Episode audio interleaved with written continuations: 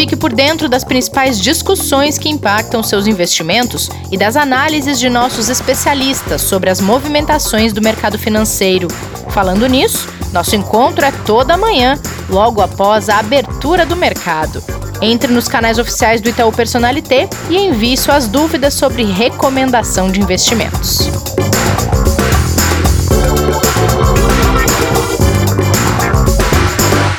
Olá, sexta-feira, 6 de novembro, e a eleição dos Estados Unidos ainda está indefinida. Já são quatro dias de apuração de votos, mercados atentos ao processo e ansiosos pelo resultado.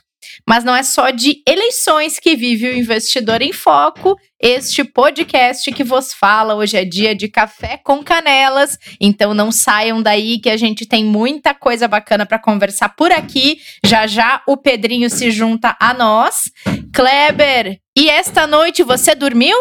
Dormi, redormi, porque como tem café com canelas, hoje tenho certeza que a presença dele é que vai trazer essa energia positiva para acabar com as eleições norte-americanas e a gente tem um final de semana mais tranquilo, com tudo resolvido. Porque, olha, já são três dias aí, quatro dias, né? Dessa história longa aí e que a gente espera que acabe de verdade, né? Que depois não continue a briga. Vamos torcer para isso, né? Até porque na segunda-feira a gente vai ter um episódio especial para falar sobre isso. Então fazemos votos de que o resultado saia até lá, né, Kleber? Com certeza. Bom, vamos então atualizar quem está nos acompanhando. Eu, no último episódio, ainda brinquei que achava que a gente entraria sexta-feira já fazendo recomendações com o olhar do próximo presidente. Isso não vai acontecer, né, gente?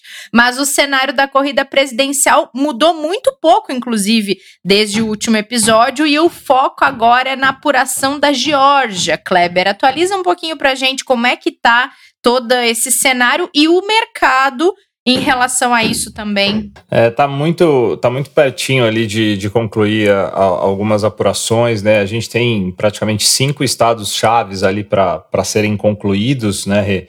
É, as principais mídias ali, as agências internacionais de notícias né, associadas contabilizam ali 264 colégios eleitorais para o Biden. Ou seja, faltariam apenas seis para ele atingir os 270 que são necessários para ele vencer. Isso aí todo mundo já está quase cansado de saber de tanto que passa, inclusive na nossa mídia local aqui no Brasil, né? Uhum. É, nessa semana a gente teve aí uma aula exaustiva de eleições norte-americanas aqui, é, de tanto que a gente viu nos noticiários. E aí a gente tem Nevada, aonde ele tem grande probabilidade de levar, onde são exatamente seis votos que ele completaria os 270, e a Geórgia, que ele estava para trás.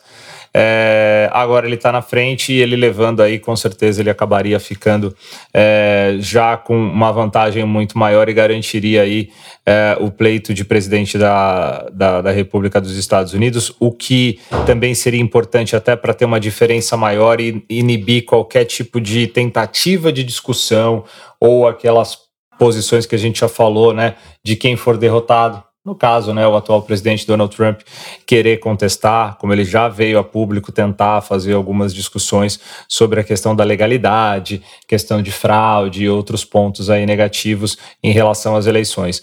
Mas é esperado por grande parte dos especialistas aí em eleições norte-americanas que hoje, em algum momento do dia, a gente tenha uma definição.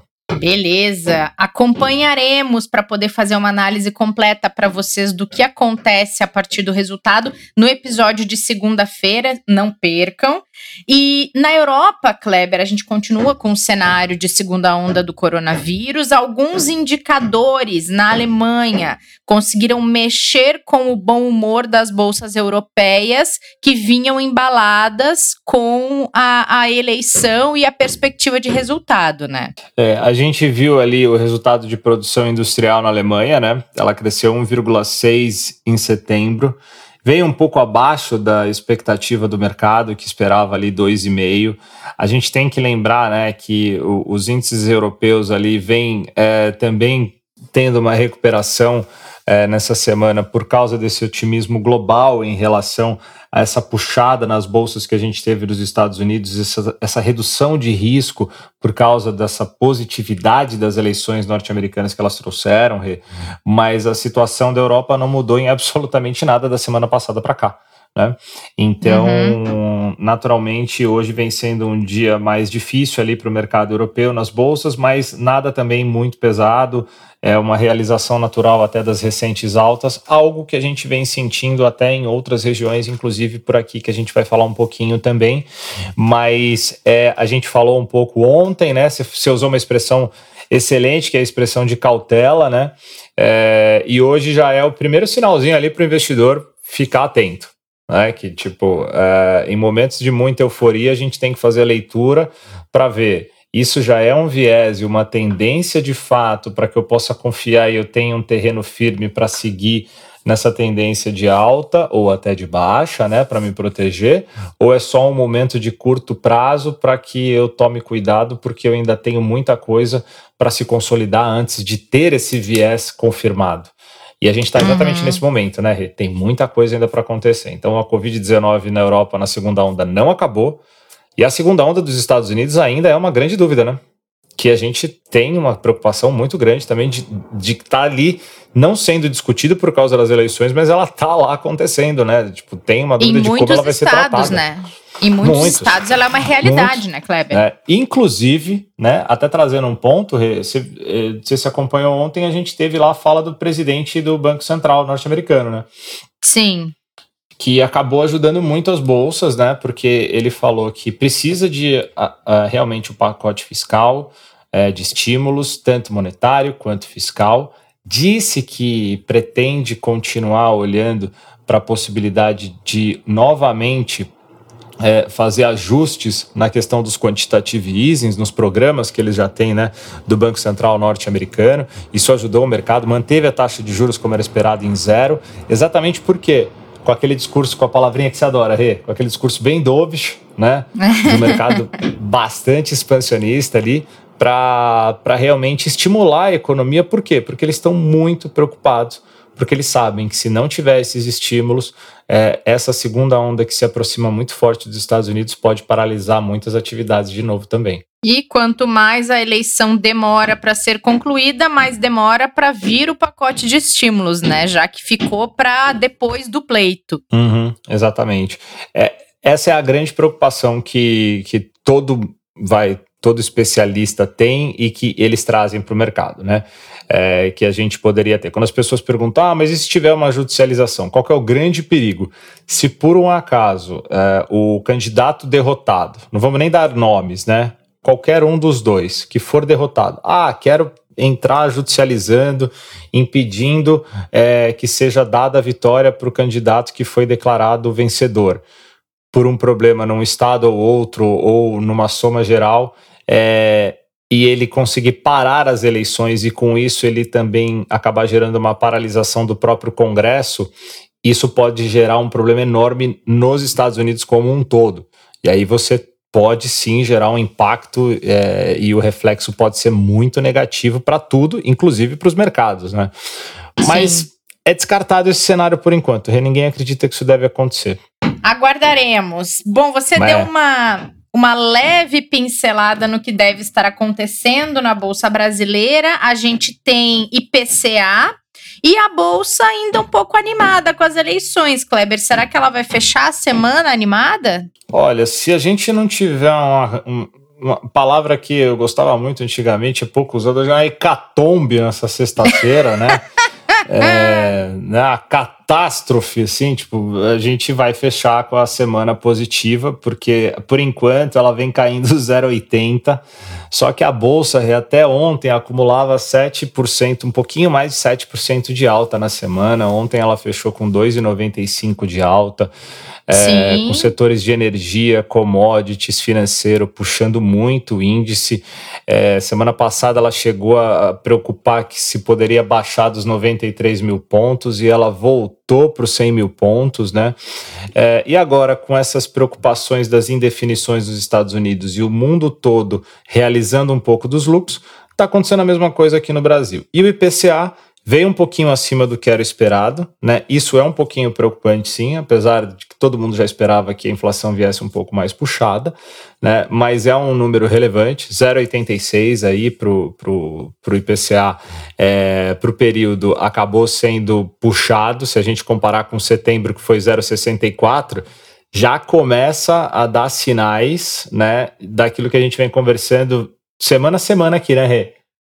Que devagarzinho a inflação diretamente para o consumidor vai começando a dar sinais de reflexo Sim. da grande alta que a gente já teve lá para o produtor no IGP, né? Sim, que é completamente então, descolado um do outro, né? Tem uma, um gap gigante entre os resultados, né, Kleber? Total, total. E, e de novo, a, a, gente, a gente teve uma desaceleração de setembro para outubro em relação a alimentos, mas mesmo assim foi uma alta forte, né? Transporte é a mesma coisa, é, artigos de residência é, também contribuíram de forma relevante, mas só um dado, por exemplo, para quem está ouvindo a gente ter noção do que está acontecendo, é, a gente teve é, em setembro 0,64, nesse mês 0,86, e aí o acumulado do ano, que já, já chega em 2,22, vai se aproximando muito daquelas projeções de 3%.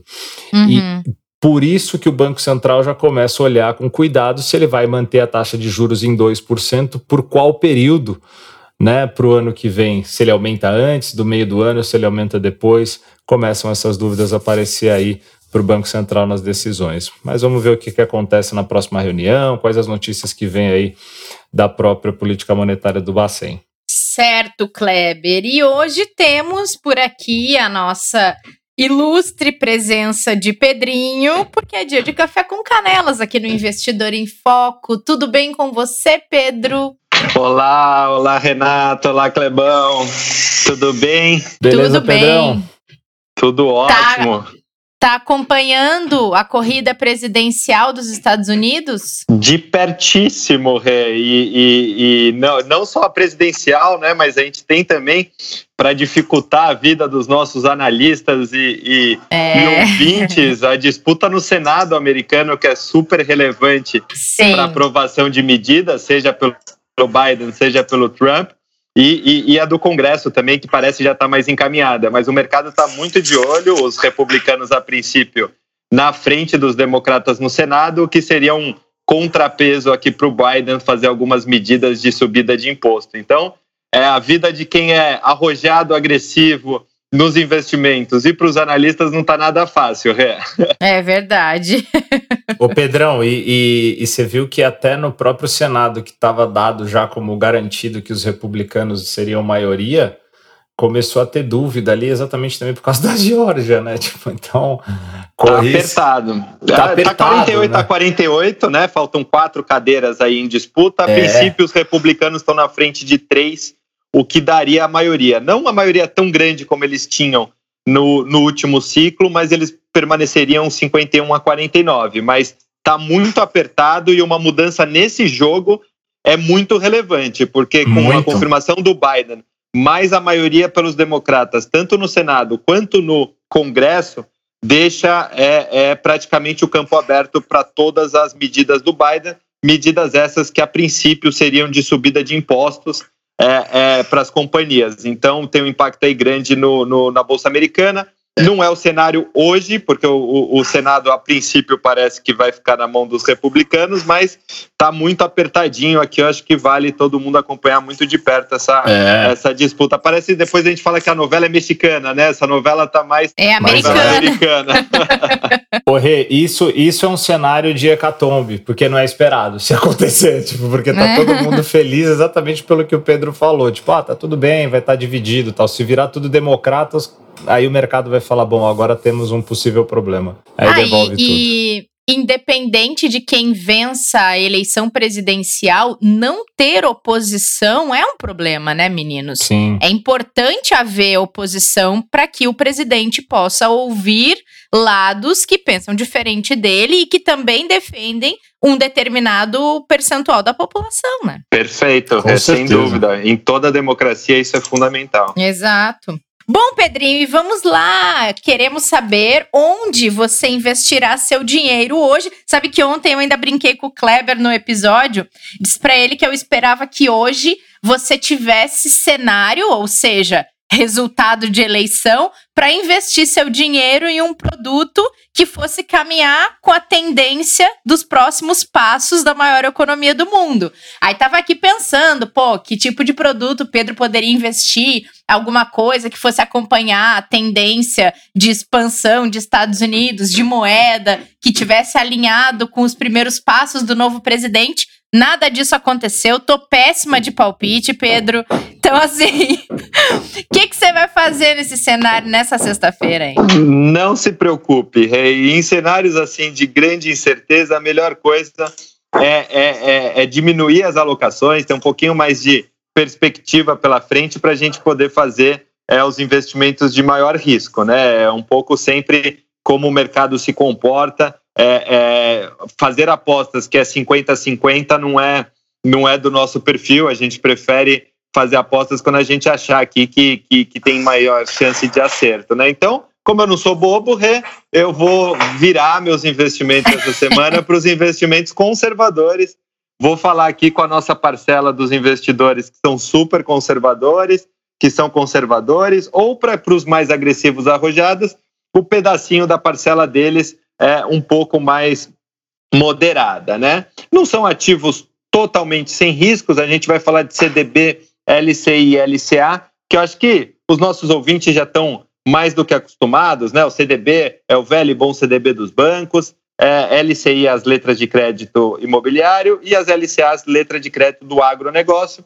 A diferença dessas três, dessas três palavrinhas é que LCI e LCA são isentas de imposto de renda, o CDB não. Então, quando você for olhar a rentabilidade, tem que comparar laranja com laranja, banana com banana aqui, ou você desconta o imposto do CDB, ou você faz um que a gente chama é, palavras péssimas, que são sempre em inglês, o grow up aqui da, das operações de LCA e LCA para ver a, a, taxa como seria com, com, com o tributo, tá?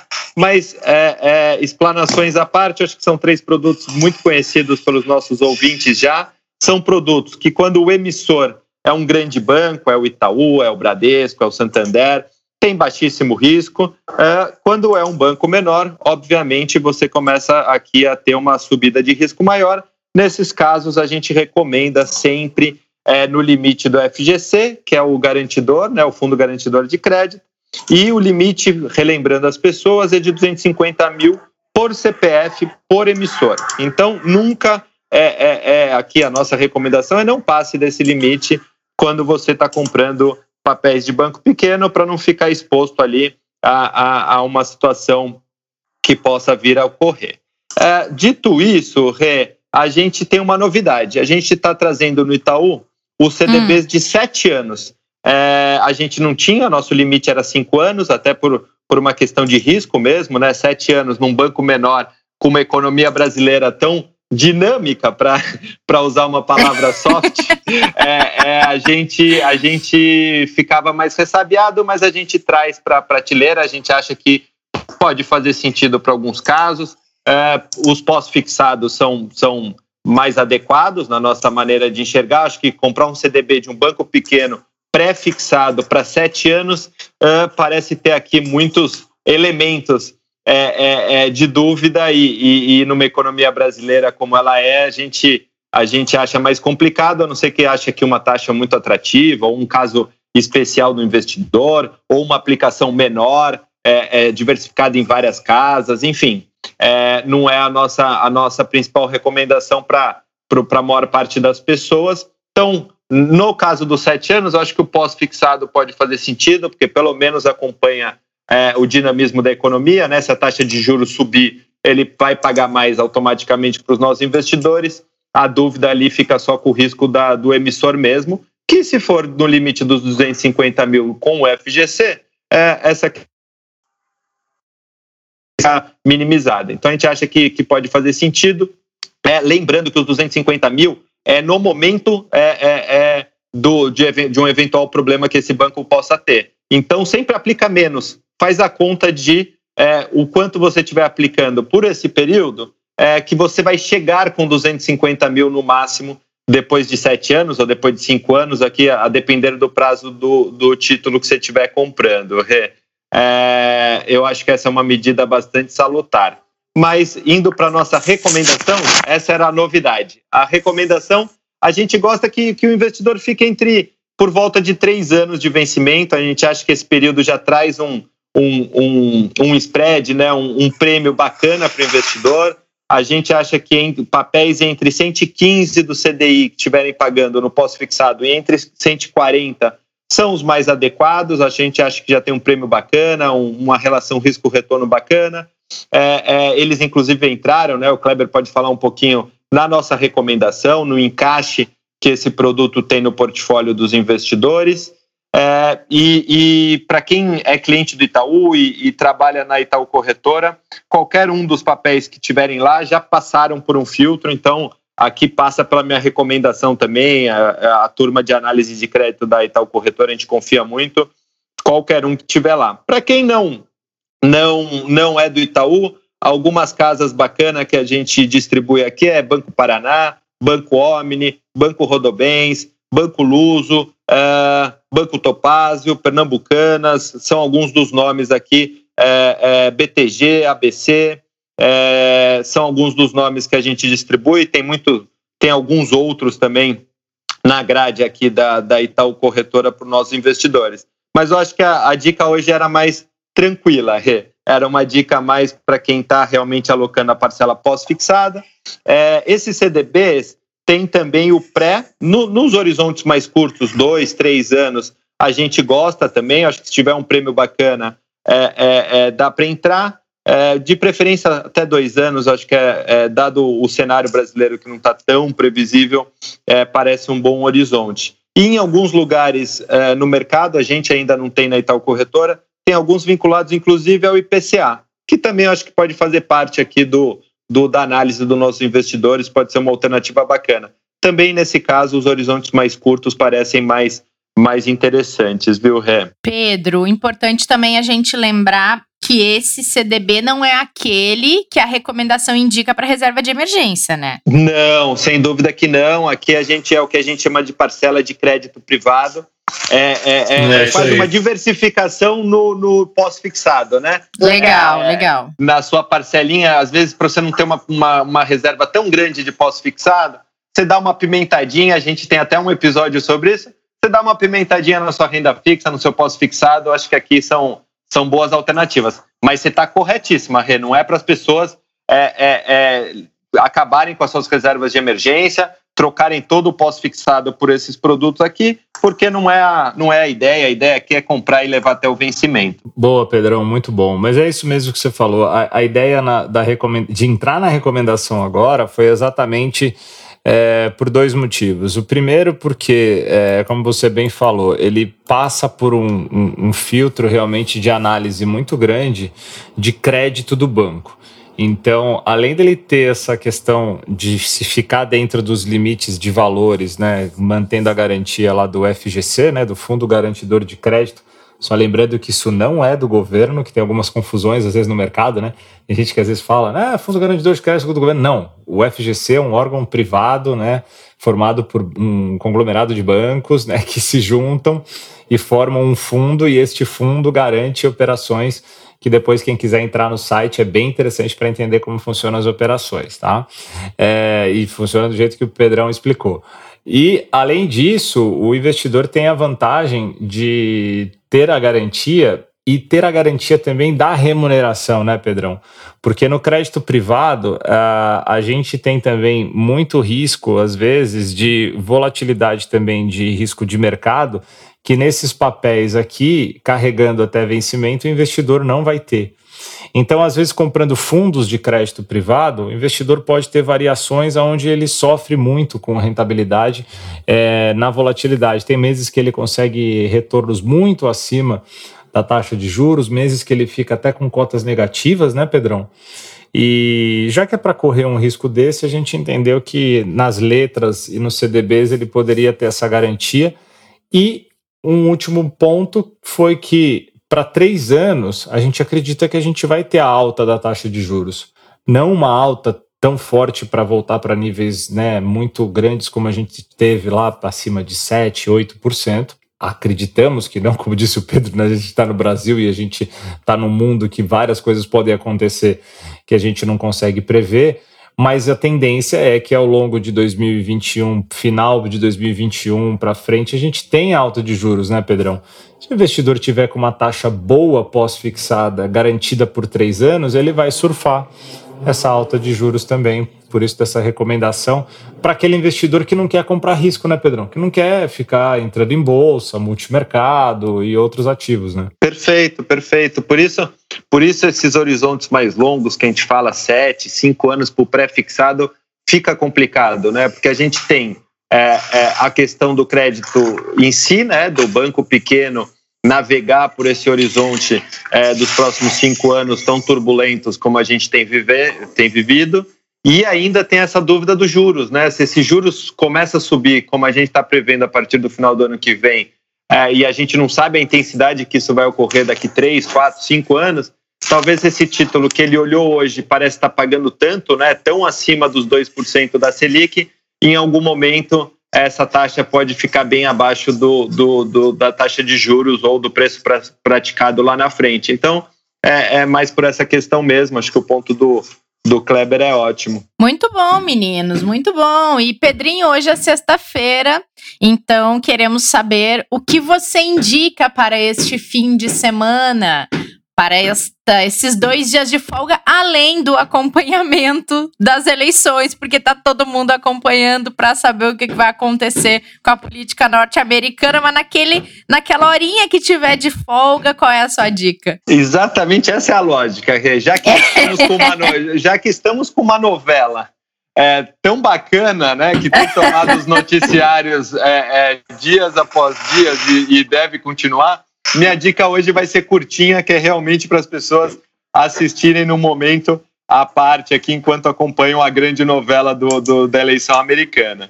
É, uma, é um documentário de 10 minutinhos, é super rápido.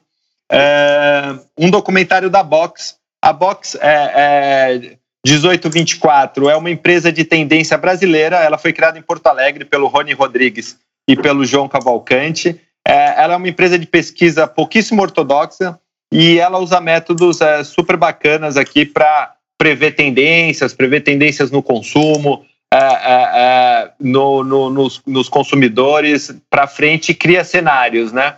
E ela fez um documentário. O documentário nem é tão recente, ele é de 2015, ele é de já tem algum tempinho, que é um documentário que chama uh, The Rise of uh, Low Summarism, que é, é a ascensão, vamos chamar assim, e, é, do baixo consumismo. Mas aí que tá o bacana da, do trick do nome, porque é baixo consumismo, o que não quer dizer que não é para você consumir. Aqui a hum. tradução livre é para um consumo equilibrado, na verdade. Consciente? Consciente, equilibrado, exatamente. É, o, o Legal. Não, não, é uma apologia a, a, ao não consumo ou, ou é, é, é algo mais, mais radical, mas é um uhum. consumo de fato equilibrado por parte das pessoas. É, conta um pouco a história de como veio, é, da onde surgiu o consumismo, né, que é o excesso de consumo, é, muito ali da, da Revolução Industrial, depois de toda a revolução do marketing e da, da, da propaganda, a ascensão das grandes marcas, enfim, ele conta um pouco isso e, e, e, e ele, e ele faz aqui uma primeira jogada de que o consumismo é, é tá ficando fora de moda, é, é, por assim dizer. Eu acho que esse que é o esse que é o bacana. A lógica do documentário é essa que o, o consumismo está fora de, de moda e que as pessoas precisam é, é pensar sempre antes de consumir pensar para que que ela quer aquilo, é, se tem alguma alternativa é, melhor, mais barata ou que agrida menos o, o, o meio ambiente para aquele para aquela necessidade e porventura até fazer uma troca, um conserto, algo do, do gênero, né? E se realmente ela precisa daquilo para viver? Eu acho que é um pouco essa a provocação do documentário. É um documentário é, rapidinho, 10 minutos, como eu falei. É, eu gostei bastante aqui do, da lógica e eu acho que é, é, o documentário, só para fazer jus aqui, o roteiro e direção é do André Oliveira, da Lena Maciel, do Rony Rodrigues e da Sophie Secaf. É, eu achei muito legal para o momento que a gente está vivendo, né? Um momento de pandemia, é um momento que a gente aprendeu que a gente vive com muito menos do que a gente precisa, é um momento que o planeta tem pedido socorro a todo instante, né? É, e a gente tem visto casos após casos aqui da natureza já se manifestando contrária ao nosso consumismo. E às vésperas de uma Black Friday, né? Afinal de contas, o mês de novembro é o mês da Black Friday, é que as pessoas entrem nesse período de coração aberto e, e que comprem o que realmente estiverem precisando e, e não caiam na, no propagandismo e na, e na, na tônica que o mercado nos impôs e que nós mesmos é, gostamos, de certa maneira, de participar desse consumismo, pelo consumismo, pelo, pela, pela compra é, é, é demasiada. Que eu, eu, eu gostei muito. É, as pessoas acham no YouTube, é super, super tranquilo. Acho que se, se não quiser escrever o um nome em inglês, é, pode botar Ascensão do Consumismo, Box 1824, algo desse tipo. Imagino que vai aparecer aqui o, o documentário. Que legal. Que legal, e é, é muito legal como esse assunto está sendo discutido, não só pelos pequenos, como também pelos grandes e influentes do mercado de varejo, né, Pedro? Essa questão de uh, oferecer produtos e mostrar de onde eles estão vindo, mostrar a origem do material que é feito aquele produto, colocar na sua prateleira de oferta ali, loja, por exemplo, grandes marcas de roupa, muitas delas oferecem uma linha sustentável. E isso é muito legal, porque tem muita gente buscando isso e como você disse, o planeta está mostrando que precisa de socorro e grandes conglomerados podem fazer parte desse socorro também, né? Sem dúvida, sem dúvida. Eu acho que essa tendência apesar de, é, é, é, que essa a box ela sempre está prevendo muitos anos para frente, né? Então, documentário uhum. 2015, mas isso de fato de 2015 para agora tem crescido. É, eu vi, eu conheci, coincidência ou não, é, eu li sobre uma startup é, aqui de, de São Paulo, do, da Zona Leste, chama WeUse. É uma startup pequena, está começando, teve algumas rodadas de investimento de anjos, e a lógica deles é você paga uma mensalidade, como se você estivesse pagando Netflix, então você tem lá uhum. os preços da mensalidade e ele te aluga é, três roupas por, por, por período, Sim. e você usa essa roupa, depois você devolve, depois você usa outra. Uma forma de por um preço para quem gosta de ter variedade no, no, no armário e, e claro. usar roupas diferentes, para você não consumir essa roupa ficar lá é, sem uso, as pessoas uhum. fazem esse uso comunitário e as roupas vão girando. Eu achei muito interessante o plano do, do dono, inclusive, é colocar grandes, grandes empresas na plataforma para elas também fazerem vendas mais sustentáveis. Então, acho que essa tônica, esse tema tem, tem crescido e, e a gente vai ver isso nos próximos anos o documentário faz uma provocação que eu adorei, que ele falou que hum. o consumista vai, vai passar um pouco de vergonha nos próximos anos quando ele for enxergado como old school, como uma Acredito. pessoa que, que, que, ficou no passado. Achei bastante interessante essa provocação. Mas, Pedrão, na, na quarta-feira que a gente fez o episódio aqui com os professores que a gente pode carinhosamente chamar de meninos, né, lá do sul, os, os irmãos, né, Germano e Lucas Silva, né, que dão aulas para certificação de mercado financeiro. É, uma das coisas que eles falaram na hora que a gente estava falando de gerações, né, que a gente perguntou sobre o choque de gerações entre os especialistas muito jovens com os clientes já mais experientes, para não falar mais velhos, né? É, que viveram economias e momentos de vida, histórias diferentes, né? É, tem um lado de educação financeira interessante e também de momento, porque, por exemplo, os, as pessoas abaixo de 30 anos, hoje, muitas delas não se preocupam e não têm interesse em ter uma casa, por exemplo.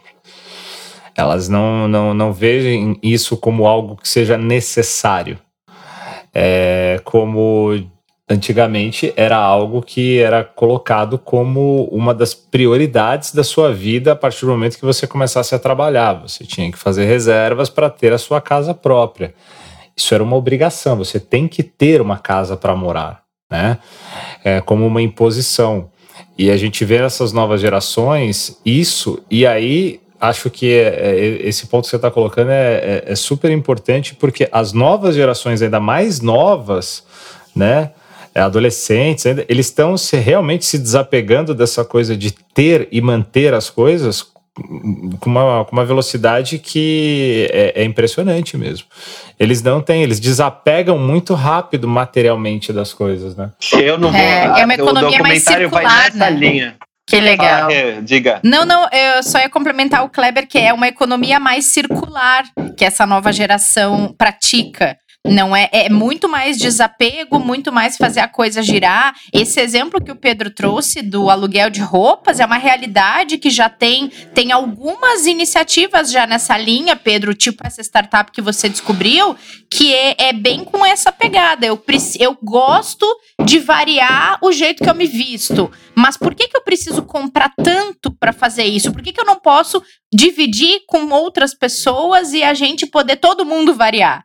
É uma, uma pegada mais ou menos nessa linha. Antigamente era só era só para casamento, né? Isso, né? É, é verdade. Se alugava roupa, roupa de né? festa, né? Que alugava é. terno, vestido. Verdade. Eu não quero contar muito por causa que o documentário é bacana, eu quero que as pessoas assistam, mas como justamente isso que o Kleber estava falando, da necessidade do consumo, como foi um chip que colocaram na nossa cabeça em algum momento é. e, e, isso virou uma, uma necessidade para gente que, que não era antes. É, é bem bacana. Muito legal, gostei muito da sua dica, Pedro. Muito bom, meninos. Vamos Show, para Pedrão. o nosso quase sextou, porque eu ainda tenho muito trabalho pela frente. Vocês devem ter também. Nem fale. Nem me fale. Mas a sexta-feira é sempre uma atmosfera especial, né? É, é sempre mais alegre, eu também acho. Ó, e só avisar que lá nos Estados Unidos ainda não temos o resultado das eleições, tá? Só para confirmar. ah, tá Continua tá bom. tudo igual. Tá. Então tá. Então aguardemos. Espero que até segunda a gente tenha. Boa, bom fim de semana para vocês, meninos. Valeu. Valeu, valeu, Pedrão. Beijão. Obrigado. Beijo, beijo a todos. Abração. Pra ti também. Obrigada a todo mundo que acompanhou esse episódio e que vai seguir as dicas do Pedro nesse fim de semana. Aproveitem. Cuidem-se, a gente se encontra na semana que vem, no próximo episódio, segunda-feira, dia 9, para fazer a análise das eleições norte-americanas. Não percam, até lá! Fique por dentro das principais discussões que impactam seus investimentos e das análises de nossos especialistas sobre as movimentações do mercado financeiro. Falando nisso, nosso encontro é toda manhã, logo após a abertura do mercado. Entre nos canais oficiais do Itaú Personalité e envie suas dúvidas sobre recomendação de investimentos.